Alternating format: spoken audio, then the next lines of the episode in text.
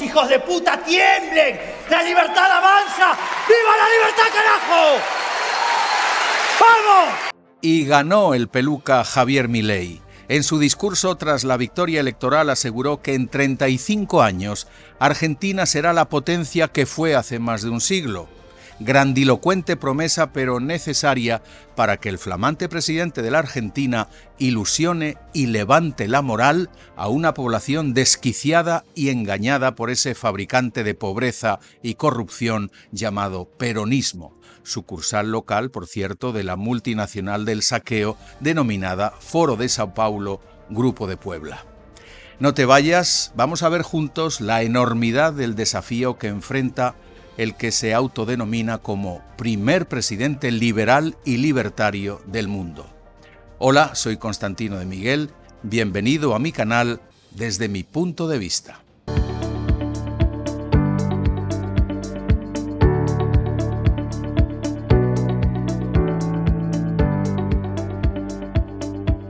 De cero a 100 en apenas tres años, de excéntrico panelista en tertulias televisivas a dirigir los destinos de la tercera economía de Iberoamérica, de representar al ciudadano más asqueado y cabreado con el establishment argentino, a ser el azote de toda una casta política clientelar, parásita y populista lanzando tacos de grueso calibre, gesticulando la desesperación del hombre de la calle, pero sobre todo esgrimiendo sólidas recetas para reconstruir la economía, Javier Milei y su equipo lograron la proeza de derrotar al peronismo kirchnerista. Apoyado por la derecha moderada de Mauricio Macri y Patricia Bullrich, Javier Milei cosechó casi el 56% de los sufragios a nivel nacional su triunfo fue rotundo en Córdoba, Santa Fe y Mendoza, pero no fue para nada una victoria fácil. El partido a un gobernante se aposenta sobre una increíble red clientelar que ya en tiempos de Perón ofrecía choripanes y asados a cambio de votos. No ha cambiado mucho. El peronismo, con sus punteros en barrios y pueblos, alimenta a millones de asistidos y subvencionados con pagas y paguitas generadas por esa máquina de hacer dinero sin respaldo llamada Banco Central de Argentina, madre de todas las inflaciones que Javier Milei, por cierto, piensa demoler hasta quedarse en un simple edificio. Pues bien, en un país normal, al causante de una hiperinflación del 140% y una deuda pública de 406 mil millones de dólares, ni se le ocurre presentarse a las elecciones. Pero Argentina es diferente. El candidato ahora derrotado es el ministro de Economía Sergio Massa. Massa, escogido por la gran afanadora de dinero público Cristina Fernández, llegó incluso a acariciar la victoria, y su gente de hecho lo logró en esas villas miserias del Gran Buenos Aires. Pero no pudo ser. El kirchnerismo, que obtuvo el 44% de los votos, concedió la derrota tanto por parte del propio Sergio Massa como por parte del presidente saliente Alberto Fernández. El 10 de diciembre, Javier Milei, a sus 51 años de edad, tomará posesión como nuevo presidente de la República Argentina. Tras la catarsis de conquistar la Casa Rosada, la ardua tarea de reconstruir un país en plena descomposición económica. Primera gran promesa y desafío, la dolarización. Después de Ecuador, Panamá y El Salvador, Argentina se convertiría en el cuarto país de Hispanoamérica en renunciar a moneda propia y usar la de Estados Unidos. Tras la elección de Milley, el dólar cripto o USDT se disparó un 20% hasta cerca de 1.100 pesos, anticipando ya esa dolarización. Ahora bien, la pregunta no es si va a dolarizar, sino cuándo y cómo. El proceso puede ser un corralito no ya para la gente que maneja todas las compras importantes en dólares, sino para los bancos locales, cuyos activos y pasivos están en pesos. Además, para dolarizar, Argentina tiene que tener dólares en cantidades industriales, y no es el caso. Tendrá que pedirlos prestados a la banca comercial internacional mientras crea incentivos para la repatriación de capitales. La pregunta es, ¿Será capaz el volcánico Milei de tranquilizar a los bancos y a los mercados, ofreciendo seguridad cambiaria y jurídica? Si lo hace bien, sin duda, el dinero fluirá a un país riquísimo en recursos, tanto naturales como humanos.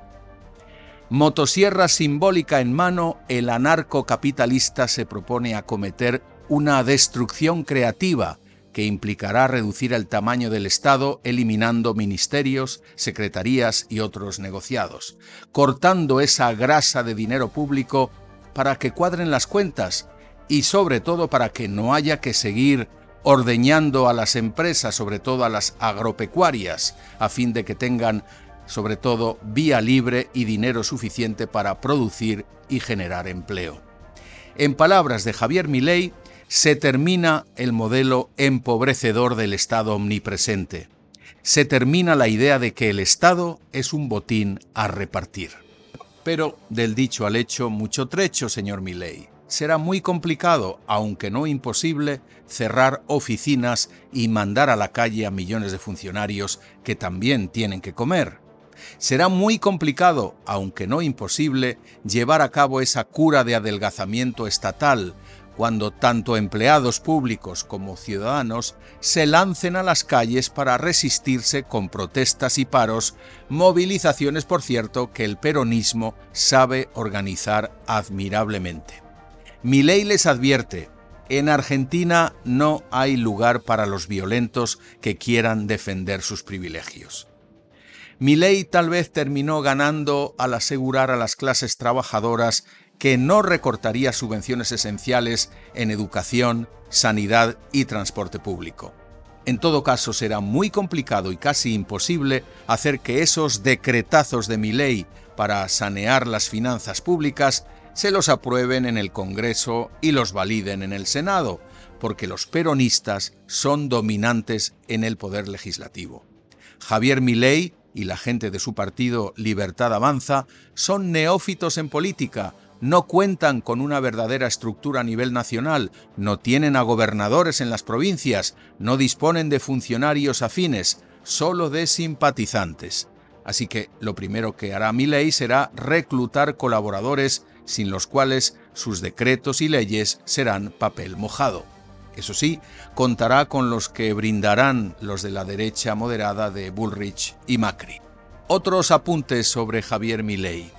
El hombre de melena despeinada y patillas estilo Wolverine se opone al aborto, es partidario de la compra-venta de órganos y opina que el cambio climático no es obra del hombre. En todo caso, la tarea titánica de Milley es ante todo económica. En su discurso dijo como cinco veces que Argentina volvería a ser esa potencia mundial que fue a fines del siglo XIX y que ese estatus de país superdesarrollado lo lograría en apenas 35 años. Prometió que Argentina iba a poner punto final a su decadencia mientras empezaba su reconstrucción. Digamos que actualmente Argentina ocupa el puesto 130 del mundo, con un 40% de pobres y un 10% de indigentes, Mucha gente vive con 200 dólares al mes. Su economía representa apenas el 1% del PIB planetario. ¿Y cuál es la receta de mi ley? Pues es el liberalismo económico de toda la vida, ese que promulgó la Escuela de Salamanca, Adam Smith, Hayek o Ayn Rand, y que consiste, en palabras de ley, en liberar las fuerzas de la sociedad ahogadas por una casta estatal explotadora y parásita, impulsar el comercio libre y defender tanto la propiedad como la iniciativa privadas. Esta y no otra es la fórmula que ha hecho, según mi ley, que los países que la aplican sean ocho veces más ricos que los estados donde impera el socialismo.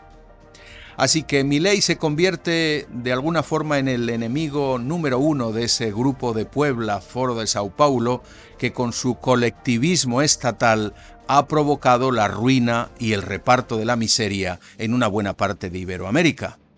No es de extrañar que uno de sus representantes, el presidente colombiano Gustavo Petro, se lamentara, comillas, del triunfo de la extrema derecha y del neoliberalismo en Argentina. mientras el salvadoreño Nayib Bukele se burlaba del colombiano invitando a que dijera eso mismo sin llorar. Lo cierto es que si mi ley triunfa, si Argentina entra con fuerza en la vía del desarrollo y la prosperidad, la hazaña reverberará en toda América Latina, demostrando una vez más que la vía bolivariana, la que sigue Cuba, Venezuela y Nicaragua, es el camino a la miseria y la servidumbre. Hoy por hoy nos queda la ilusión, la audaz promesa de mi ley de realizar el experimento nunca ensayado en ese país de cortar el Estado por lo sano y sin gradualismos, como Macri, para que Argentina salga del tercer mundo.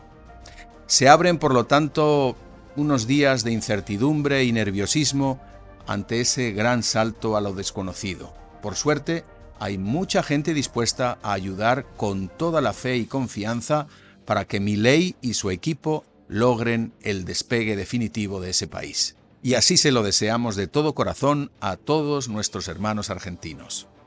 Muchas gracias, aprecio tus comentarios, si te ha gustado este análisis, dale un me gusta y suscríbete. Hasta pronto.